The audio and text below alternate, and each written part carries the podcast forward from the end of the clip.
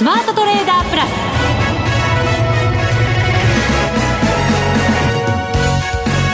全国のリスナーの皆さんこんにちは。内田まさです。この時間はザ・スマートトレーダープラスをお送りしていきます。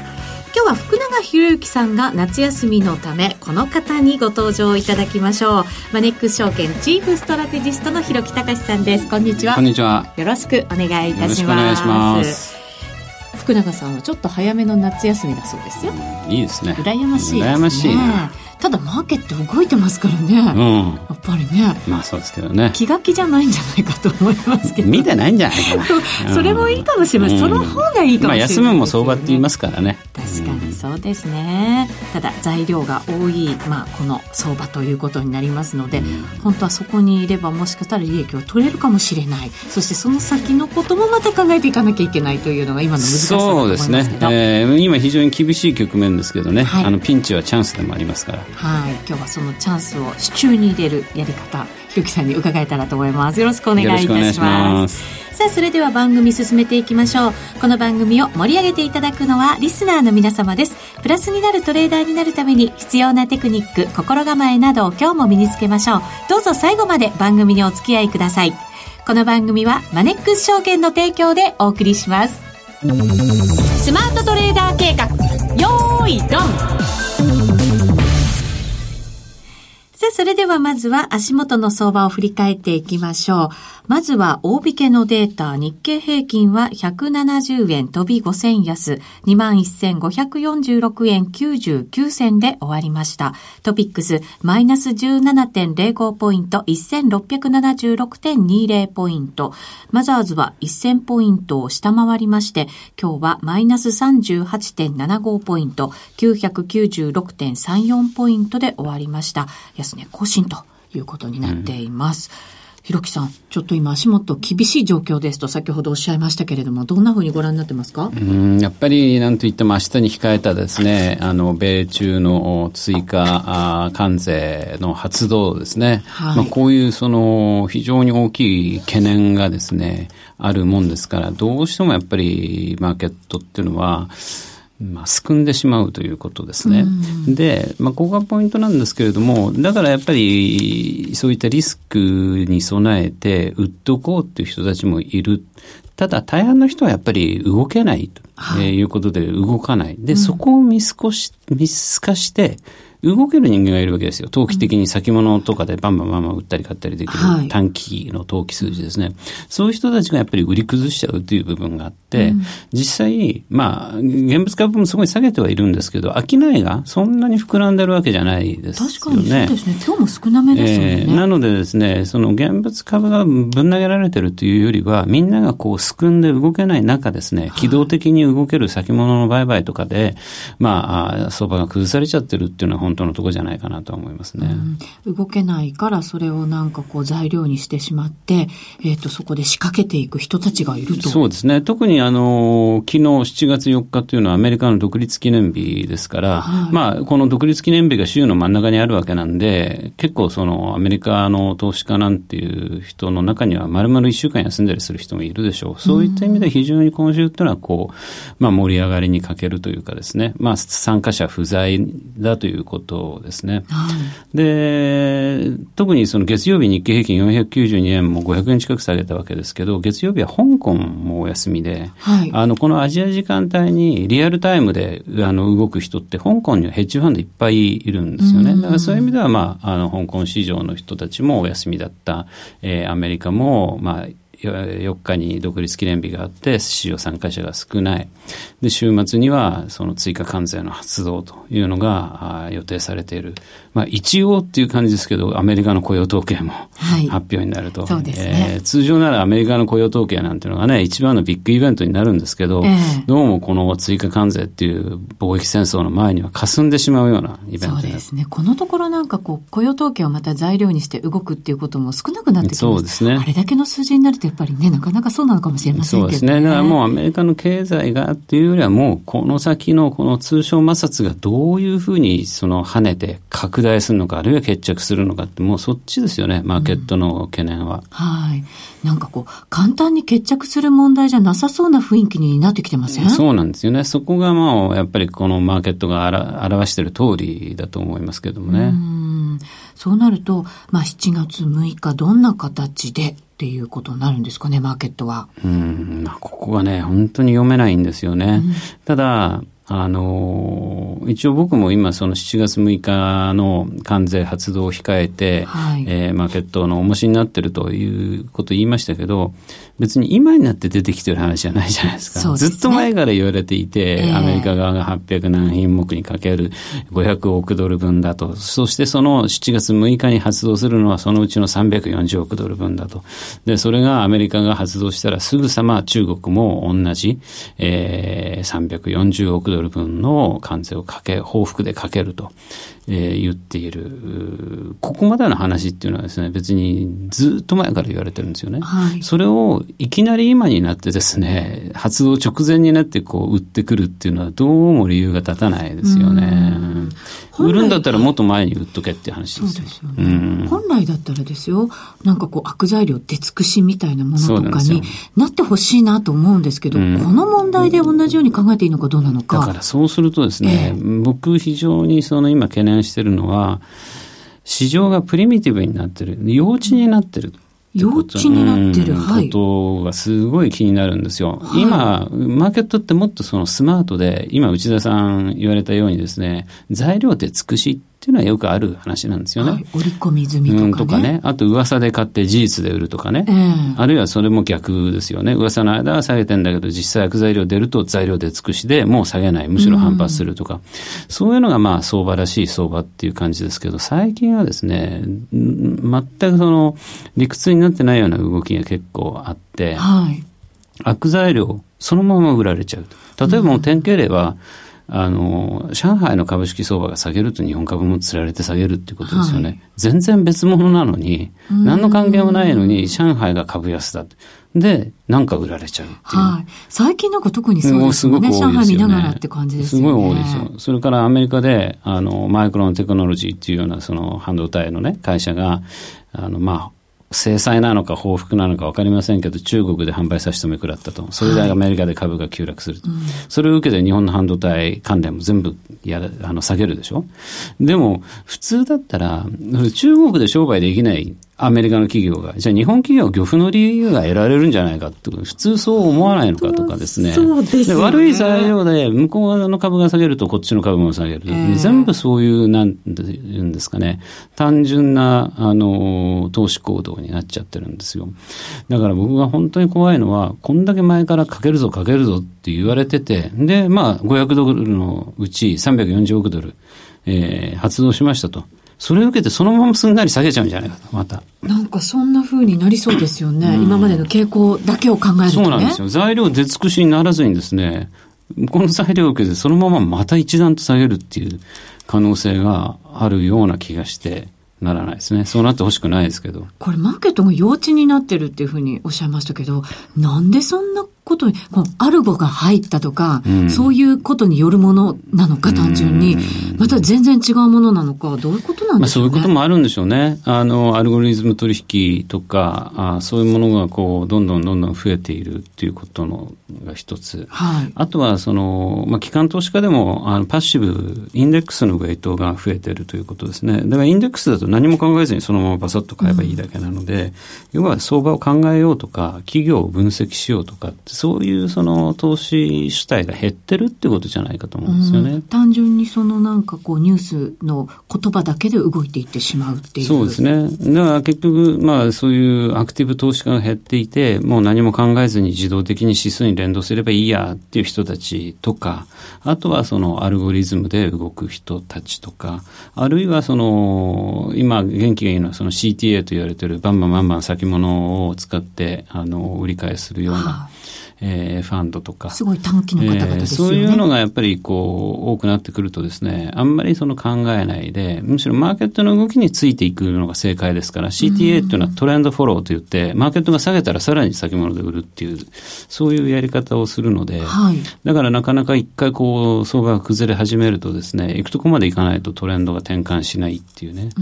えー、状況に今なってんじゃないかなと思いますね。それとなんかこの貿易摩擦というところがそれほどなんかこう簡単な終わり方をしないからっていうふうにも考えられますよね。うん、あのー、まあ、相手がトランプだからっていうのはあると思。つまり常識が通用しないので、はい、その、普通に経済学的なこととか、まあ常識論的なこととか、あ言えばですね、こんな貿易戦争なんて誰の得にもならない。もちろん仕掛けてるアメリカのために、一番アメリカのためにならないんですよ、これ。そうですよね。えー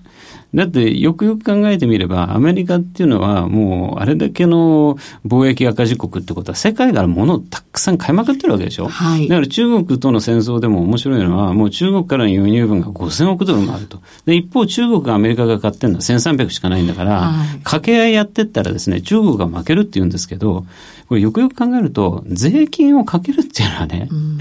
5000億ドル買ってるものに税金がかかったら、アメリカ人が税金払わされて、高いもの買わされてるってことですからね。そうですね。これまあアメリカに入ってくるものは、その誰が税金を払うのかって言ったら輸入業者が払うわけですけれども、はい、だからまあ輸入業者がですね、まあ税金がかかるんだったら中国から輸入してまでね、売らないよと言って、輸入しなきゃいいわけですよ。販売者がね。あの、アメリカの製品を代わりに売りゃいいと。だからトランプもアメリカに来てアメリカに作れと。そうすればメイドイン US だから輸入の関税がかかんないんだからって言うけど、そんな全部が全部アメリカの中で大体できないから、だから買ってるんであって、そうで、ね、そういったものに関税をかけるとなるとですね、要は税金がかかるわけで、その税負担は最終的には消費者に転嫁される。はい、もう本当にその製品が欲しかったら使わざるを得ない、買わざるを得ないわけですからね。だとすると、これアメリカの国民が、まあそういう税の分だけ、まあ、負担しなきゃいけないわけで。そうですよね。えー、これはまたその最終製品だけじゃなくて、今その部品とかね、はい、鉄鋼なんか典型例ですよね。あの、高くなっちゃったものを、どうしたってやっぱりアメリカので作ってる鉄だけじゃ賄いきれない部分があって、うん、アルミとか鉄とか、そういった部分に税金かかっちゃうと、うん、製品コストが高くなるわけですね。それでまあ、キャタピラーみたいな、ああいう研究メーカーは、まあ、コスト増で、こんないい、ここまでの利益はもうこの先出ないなんつって、えー、決算発表説明会で言って急落するキャタピラーショックなんてのがあったわけですけど、はい、やっぱりアメリカのメーカーが逆に困っちゃうわけですよ。そうですね。あの、トランプ大統領になって、こう、格差がさらに広がってきてっていうところ問題になってるじゃないですか。うん、で、このやっぱりこの税金で物がまた高くなる。うん、で、中国から輸入するものがイコール全て安いってわけじゃないですけれども、やっぱりその、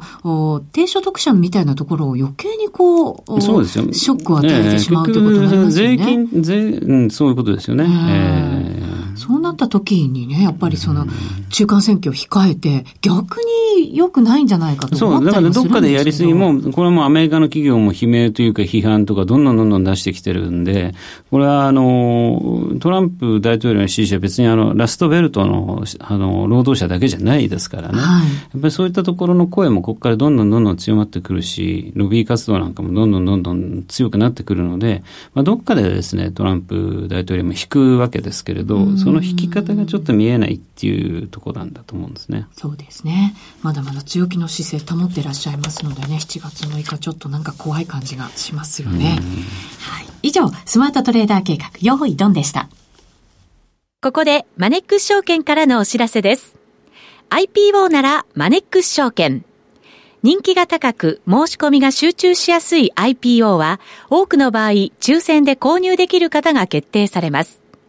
マネックス証券では、申し込み数や過去の取引実績、お預かり資産の状況などに関係なく、申し込みされたすべてのお客様に平等に当選の可能性があります。また、マネックス証券は、少額投資非課税制度 NISA で IPO の申し込みが可能です。NISA 口座であれば、IPO で取得した株式が大きく値上がりし、非課税期間内に利益を出したとしても、その譲渡益は非課税。後から申告する必要もありません。マネックス証券は取り扱うすべての IPO 銘柄の割り当てを完全抽選で行います。これまでのお取引状況やお預かり資産に左右されることはありません。IPO のお申し込みは、取扱い銘柄の豊富なマネックス証券をご利用ください。新規公開株式のお取引にあたっては、投資元本を割り込み、損失が生じる恐れがあります。購入対価のみで取引手数料はかかりません。お取引にあたっては、目論見書、契約締結前交付書面などを十分にお読みいただき、取引の仕組みやリスク、手数料などについてご確認ください。マネックス証券株式会社は関東財務局長金賞第165号として登録されている金融商品取引業者です。ザ・スマートトレーダープラス今週のハイライト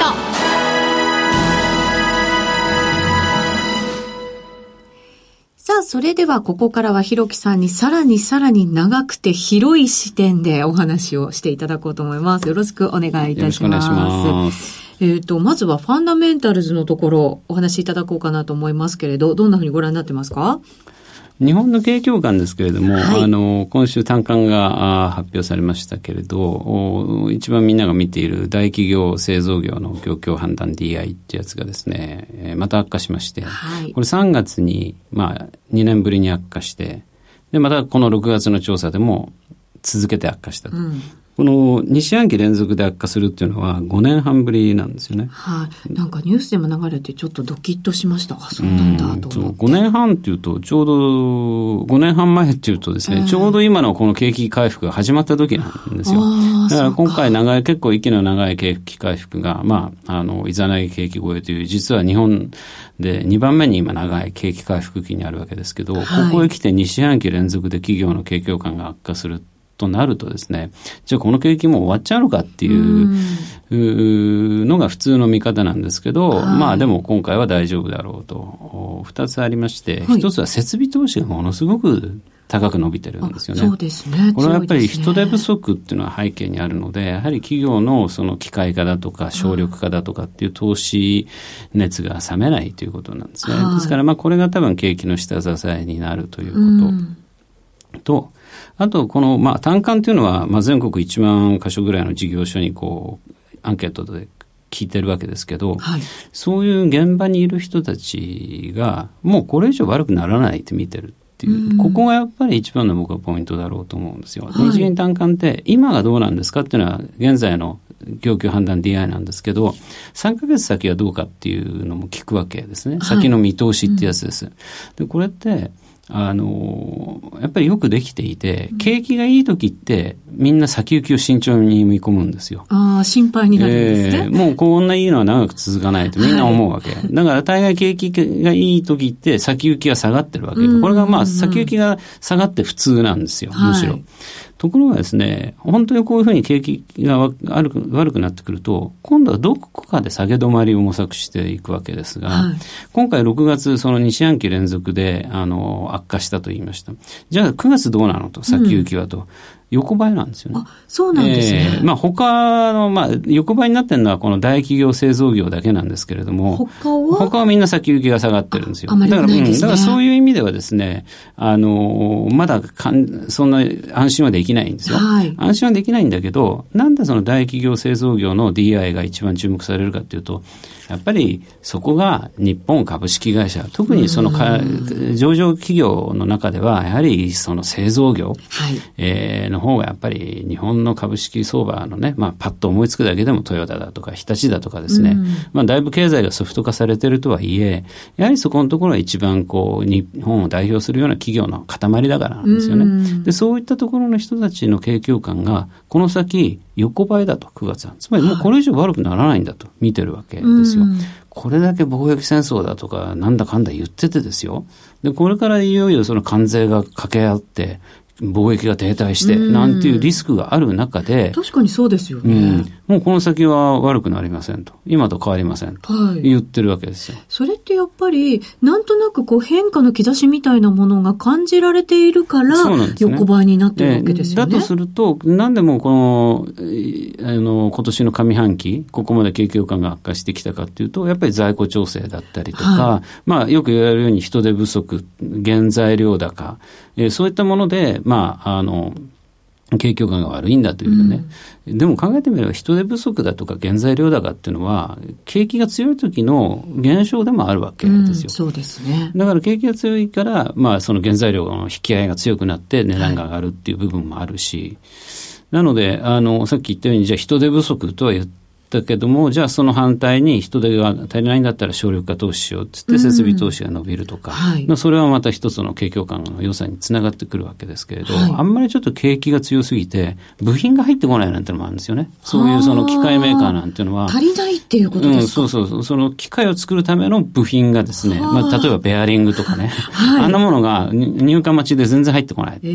とかですね、そういうのもあるからできない。そういうことで生産がガタッと落ち込んだ生産調整の部分とか、在庫調整の部分とか、そういうのもあって、それでまあ悪い部分もあったので、ただそういうのはもうそろそろ、まあ終わりが見えてきたというふうに、大企業製造業の人たちは見てるんだと思うんですよ。だから、あの、先行きが悪化しなかったっていう、ここは僕はすごくこう、そろそろこの景況感、今年の前半もたもたしましたけど、悪いのもちょっと、えー、一服して、次の9月調査では、まあ、あの、持ち直すんじゃないかなとは思うんですけどね。なるほど。えーそうすると、じゃあ、大企業、製造業のところが少しずつ上向いてきてくれれば、うん、他のところもまた牽引してくれる可能性も出てくるということになりますよね。そしてそういった企業の業績を見ているアナリストがどうなってるかというとですね、はい、これも今年に入ってずっと業績の引き下げが、下方修正がずっと続いてたんですよ。はいでもこの足元ではですね、その下方修正も一巡して、うん、むしろ業績を情報修正するケースなんかも増えてきていて、今、件数で言いますと、情報修正の件数と下方修正の件数がちょうど拮抗してるって感じ。そうですか。今までは下方修正のがずっと多かったんで、ずっとこう、下がってきてた、予想業績なんかも下がってきてたわけですけれども、うん、今はもうその数は拮抗してるんで、あの、下方修正も一巡と。うん、ですから企業の方も、確かに今まで悪かったけど、もうこれ以上悪くならない。はい、その企業の業績を追っかけてるアナリストの方も、これまでずっと業績を弱めに引き下げてきたけど、もうそれも一巡したと。うん、とするとですね、もうここからはあんまり株にとって、ファンダメンタルズに関して言えばですね、悪い状況にはないということなんです。あとは為替ぐらいですかね、そうすると。で、これ為替もなんだかんだ言いながら110円でしょ？はい。そうするとですね、あの、3月の決算締めて、決算発表で今期の予想が出てきてた4月下旬から5月にかけていろいろ発表ありましたけど、はい、あの時はやっぱりみんな100円とか105円とかね、すごい固めに見てたじゃないですか。すねえーところが、まあ、蓋開けてみれば110円だということになればね、少なくともこの来月から、あ、今月の下旬からまた決算発表始まりますけど、4、はい、6月期の。まあ、そこで悪い数字は出ないと思うんですよね。うんそうですね。それで、一回一回の決算発表をこう確認していきながら、もしかしたら為替のおかげで、えー、もしくは慎重に見ていたおかげで、情報修正していくっていう企業が、まあね、少し、ね、少しはね。ただまあ、第一四半期なんでね、まだそんなに、今の段階で通期の見通し変えるとは思いませんけど、ただ第一四半期悪くない数字が出れば、進捗率が上がりますから、うんうんそね、それでもうマーケットの方が、あの、会社が据え置いたけど、これはまあ情報修正含みだよねっていう判断はできてくると思うんですよね。はい、そうなるとね、やっぱり、あの、株式市場も少しずつ明るくなってくるのかなと思いますけどね。為替は、あの110円で企業の想定水準よりは円安だし、えー、かつじゃあ物の販売量はどうかっていうとですね、確かに国内は今言ったように景況感が、あの、あんまり良くなくて、もたついてるし、消費も不振ですけれど。小売のね、決算結構出てきて、やっぱり明暗分けたみたいな格好になりましたね。そうですね。ただ海外のところはね、その貿易戦争とか通商摩擦とか言われますけど、まだ物の動きは落ち込んでませんから。なので、まあ、バルチック海洋指数なんかも堅調だったりとか、トレード、貿易量もまだ落ちてないんですよ、全然。そうですか。だって、関税かけるぞって言ったって、かかってるのはアルミだけじゃないですか。アルミと鉄鋼で本当小さい部分なんで、アメリカの。だからそういったところでしかないので、今世界的なものの動きを抑制するっていうことにはまだ至ってないんですね。はい、これ日銀単価の話をしましたけど、アメリカでもサプライマネジメント協会っていうのが集計している、その ISM 製造業景況感指数っていうのがあるんですが、はい、これなんかまた水準が60っていう非常に高い水準で出てきていて、うん、ちょっとね、なんか警戒してたんですよね。もしかしたら悪い数字かもしれないってただコメントを見るとね、もう本当にこの貿易摩擦の懸念ばっか言ってるんですよ、みんな。これがどういうふうに影響してくるか、非常に懸念であるというコメントで溢れ返ってんだけど、はい、実際の数字は強いんです。だからみんな懸念はしてんだけど、はい、実際まだその貿易戦争が始まってるわけじゃないから、口で言い合ってるだけなんで、えー、ここから実際本当に関税発動されて、えー、いろいろ取引に変化が出てくればね、それは影響出てくるのかもしれないんですけど、今はまだそうなってないっていうのは事実なんですよ。うそうですね。それがだから貿易摩擦のところが本当に大きくなんかここからこう関わってきそうな気がするので、うん、それ次第っていうところがね、またなんかこう不安感は多少あったりもするわけですけど。うん、まあそうなんですけどね。ただまあ、さっきも言いましたけど、結局まあ日本もね、無傷ではいられないのは当然なんですよ。例えば中国からのそのものの輸出が落ちるっていうことは中国の生産が落ちて、中国の生産が落ちるとなると、そこ日本企業だいぶ関わってますから、はい、その生産のための機械もそうだし、部品もそうだし、まあそういったものがまあ落ち込むっていう部分はもちろんあるんですよ。すよね、ただ、その大元の中国自体、今回のそのアメリカとの貿易摩擦によって落ち込む中国の GDP 成長率ってほんのわずかですよね。えー、確かに未だに中国って貿易に頼ってる部分はあるんですけど、まあ前々からこれを内需主導の経済に転換しようと一生懸命やってるわけですが、まあただだいぶその中間層が増えて、お金持ち、みんな豊かになってきてます。だからこれ日本に来てるね、中国人があれだけお金を落としてくれるのを見ればわかるわけですけれども、はい、そういうふうに中国でだいぶ内需が育ってるっていうのは事実なんですよね。で、あの、中国政府もですね、まあこういうアメリカとの対立もあるもんだから、ちょっと手をね、あの、少し緩和気味の、まあ緩和気味とまで言えるかどうかあれですけど、今まで引き締めてたのを少し緩めるっていうふうにはなってきてるし、ね、金利もね、引き下げてきたり、えー、準備率もまた下げたり、はい、あるいはあの所得税ですね、これに対する減税っていう手も打ってるんですよ。だからそういった意味でちょっと国内の景気対策っていうのもやってますから。これはやっぱりその貿易摩擦に備えてっていうことなのか、それとも今の状況があんまりもう良くないからっていうことなのか、まあ、両方あると、両方あると思うんですよね。うん、えー、一方でその結局その国営企業の改革だなんだっつって、そういったところは生産とかいろいろやってきてるわけですから、当然そこでは、まあ、構造改革の負の部分が出てきますから、まあそういうのを他のところに転換させなきゃいけないと。うん、ただあれだけでかい国ですから、